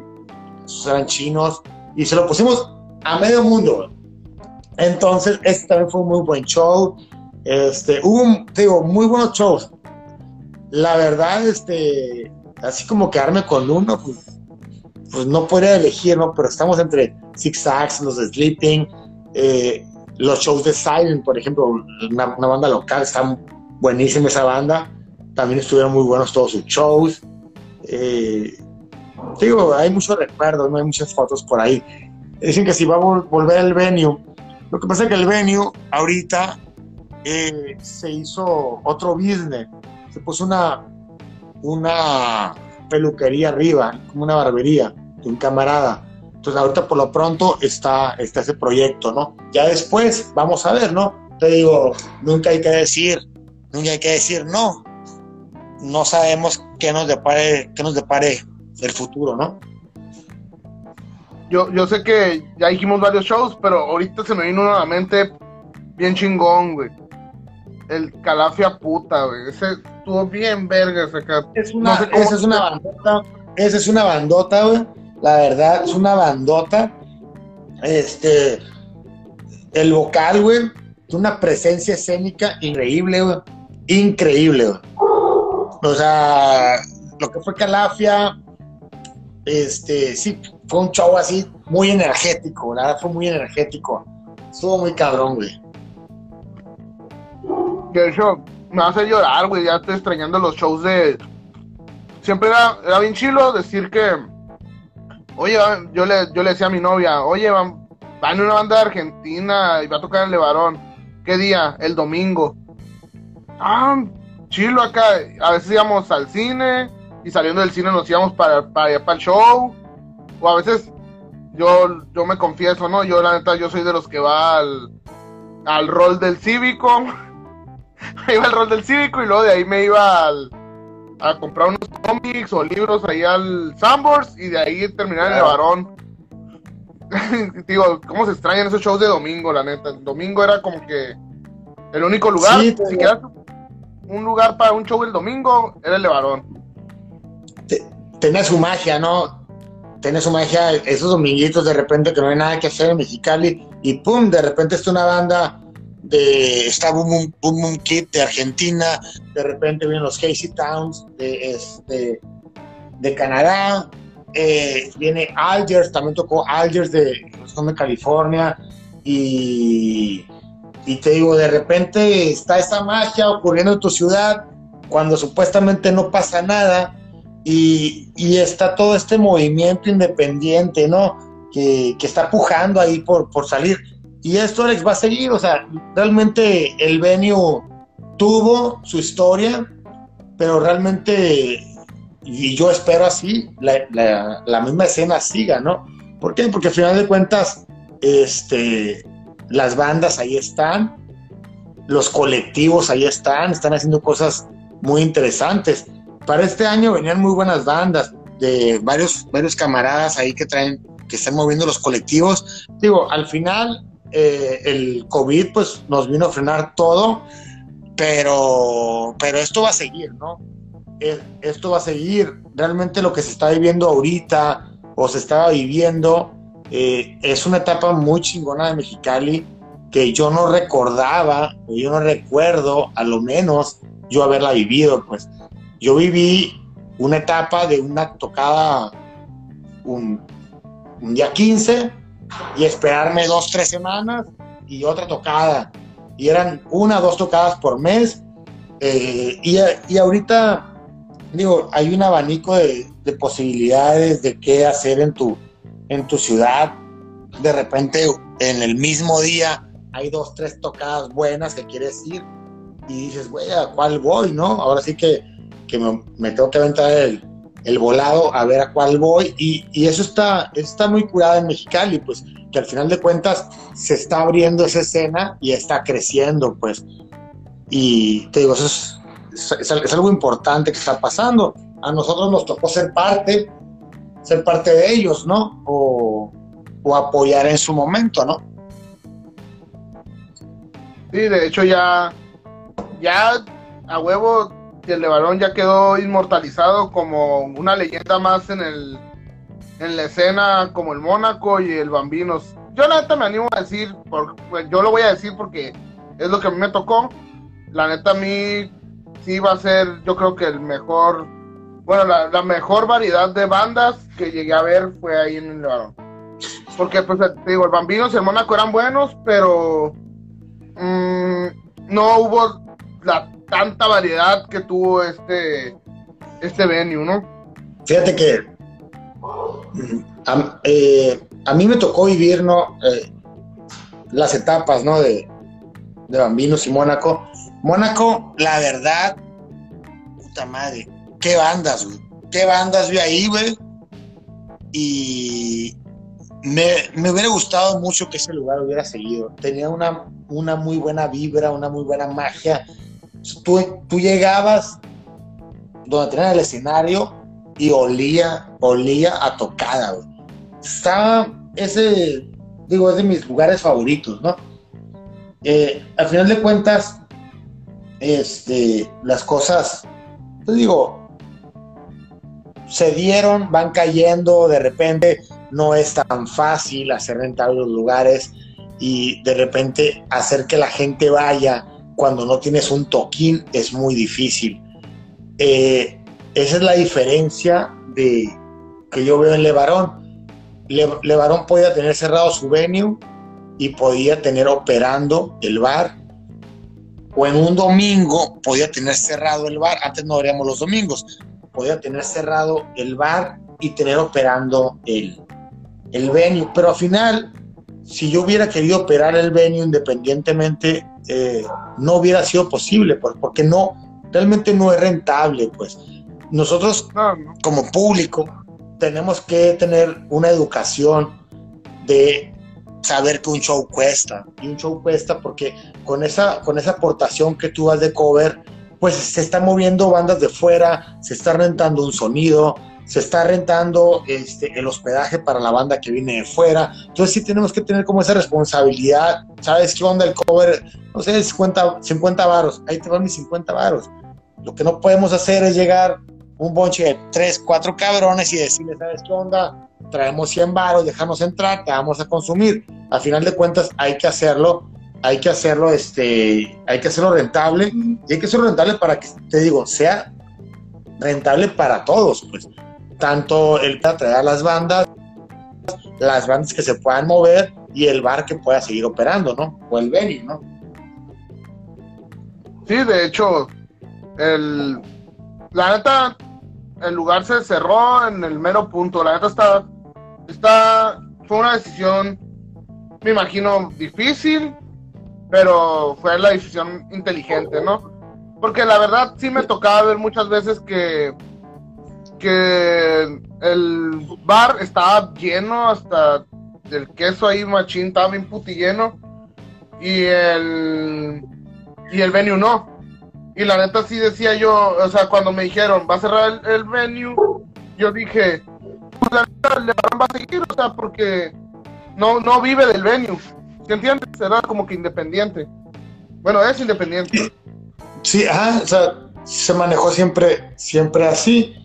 Te digo, eh, pero te digo, al, al, al, final y sacando un poquito lo que es el venio aquí de, de esta ecuación es sí tenemos que empezar a apoyar eh, los shows locales pagando lo que se nos está pidiendo, ¿no? Porque al final de cuentas eh, se tiene que pagar un sonido, se, tiene que pagar ciertas cosas, ¿no? Para, para poder llevar a cabo esto, ¿no? Y, pues así es el show, Alex, así es el show. Este, ¿cómo la ves? Tú que eres músico, o sea, tú lo ves desde tu, desde tu óptica también, pues. No, yo la neta, yo a mí, a mí, la neta, yo soy de, pues a lo mejor y para mucha, alguna gente últimamente conocidos, yo soy del pensamiento, pues no ambicioso, ¿no? Yo la verdad, yo sí lo hago por, bueno, lo hacía, porque yo estoy ahorita retirado, eh, lo hacía por, porque me gustaba, nada más, así, nada más. Chilo, si me daban algo, chilo, si no, no hay pedo. Pero sí, o sea, más que nada así era, era el, la idea antes, ¿no? Que sí, muchas veces sí llega a haber como cosas turbias ahí en el, las organizaciones y eso, y sí, la verdad sí está, está en otro costal ese pedo. Em, ya hablando bien así como de, pues de lo que es el, el chiste aquí, ya la neta ya, ya leímos la enciclopedia del, del Levarón Aquí nos pregunta de chamán, ¿hay, ¿aún hay gorra cripta? O sea, pues para hacer la pregunta más amplia. Hay proyectos. Ahí están, hay a ver, hay es, es, es, todavía. Todavía, todavía tenemos gorritas, ahí hay todavía gorritas de, de, de la cripta. Ahí pueden pasar por ellas, hay camisetas también. Digo, no, no quiero tomar esto como para ponerme a, venderles, ¿no? Pero si preguntan, pues ahí están. Sí, sí, de hecho, eh, pues ahorita ya creo que mucha gente ya dejó el live, ya tenemos cuatro vistas de como 15, pero pues no hay pedo, les digo, yo también, este, este más o menos, este, este live y luego lo hago podcast, te digo, lo, yo lo estoy para educar va a salir el peine, el que esté viendo esto va, a entender. Yo me estoy educando porque la verdad yo quiero hacer un contenido mejor, pero ahorita con el COVID y todo este pedo, pues yo lo que más quisiera hacer este contenido eh, de frente, o sea, estar en el varón, un ejemplo aquí contigo, estar en el varón y hacerlo frente a frente, a grabarlo y luego subirlo y la verdad es la manera en la que me estoy educando para aprender a hacer, pues como entrevista, objetivo, más o menos así. No, sí, es, lo que te, comentaba el otro día. Hubiera estado muy padre haberlo hecho, digo, frente a frente, ¿no? Con, las, con las medidas, ¿no? Con las medidas que, que, pues, que se tienen que tomar, ¿no? Igual, ahí la, la invitación, créeme, cuando tú me digas, yo estoy ahí dispuesto, ¿no? A final de cuentas, a mí es lo que me, me gusta platicar con la gente, me gusta que la gente, este, sepa un poquito, ¿no? De, lo que, de lo que estoy haciendo. Si yo les puedo ayudar en algo, en alguna inquietud, pues para, para eso estamos, ¿no? Al final de cuentas, este, soy una persona que me gusta que me pregunten, yo no soy, yo no soy para nada de que las cosas me las guardo para mí. Si, si, yo te puedo ayudar en algo, si tú tienes la duda de algo que quieras emprender, hacer, pues adelante, ¿no? La gente que, que me tiene ahí en, en, sus redes, en Insta o, en Facebook, pues adelante, ¿no? pregúntenme y cuando quieran charlamos y platicamos, ¿no? Sí, no, la verdad, pues un chingo de gracias por, por tu tiempo, porque el, tiempo es dinero, ¿no? pero la verdad, eh, pues qué bueno que sí se hizo, el, ante todas las, ante todos los problemas y eso, pero qué bueno que sí se hizo y la neta, me, me agradó mucho esto de, de la plática, al punto de que, mira, se, se extendió, ¿no? Voy a tener que editar, editar los audios más todavía, pero pues te digo, es jale que me gusta hacer. Igual, yo creo que igual si a futuro yo tengo pensado hacer uno, pero ya ahora sí va a ser de pura música, pura música va a ser, ya no va a ser temas de salud mental, negocios y eso. Igual, yo te, si te interesa, te invito y lo hacemos, ¿no? Sí, no, claro, te digo, mira, ya que pasa esto, nos aventamos uno ahí en el bar o sea, es el bar ahí ya con una Cheves, ya, digo, yo sé que tú estás pisteando, yo también, pero pues ya, ahora sí que ya, ya este, en viva voz, ¿no? Y hacerlo un poquito más ameno. Sí me, me, preguntó mucha banda ahorita en el, en el primer corte, oye, ¿qué onda? No se ve. Pues yo sé que también mucha gente, pues de repente pues, está viendo una pantallita negra, pues, pues no les prende tanto. Al final, pues ya nomás quedaron quedó esa cantidad, ¿no? Pero todo bien, todo bien, Alex. Agradecerte, la verdad. Este, primeramente, pues que me hayas tomado en cuenta para, para este tema, ¿no? Este, para mí es gratificante, ¿no? En el sentido de, que otra gente se tome el tiempo y valore lo que yo estoy haciendo, ¿no? Y te digo, yo no hago esto porque estoy esperando colgarme alguna medallita, yo lo hago realmente porque me gusta y lo comparto porque también quiero que otra gente haga, haga cosas, pues. yo, la verdad, lo que más quiero ahorita, o sea, es que más gente se esté animando a, emprender, ¿no? Y a emprender en general, ¿no? O sea, cualquier cosa. ¿Por qué? Porque al final de cuentas a mí me beneficia. Soy ciudadano de Mexicali, pues. Si, Mexicali despunta, yo también voy a despuntar con ella, pues, con la ciudad. Entonces, eso es importante, ¿no? Es importante como mexicalense estar activo, ¿no? Estar activo, estar haciendo, haciendo cosas, estar en movimiento, ¿no? Bueno, esto es todo. Y la neta, carnal, espero que ahorita que pase el COVID te termines de rehabilitar, puedas cumplir tus... No son sueños, porque los sueños se me figura que es una palabra como imposible, tus metas, más que nada, de regresar a los shows, seguir activo, pues se nota eres una persona que no le gusta estar, como tú dijiste, estático. Y pues un chingo de suerte, espero te vaya al chingazo todavía, te siga yendo al chingazo todavía en, en lo que hagas. Y pues ahí estamos, nos estamos cotorreando todavía. Ya estás, Alex, de nuevo, gracias por la invitación.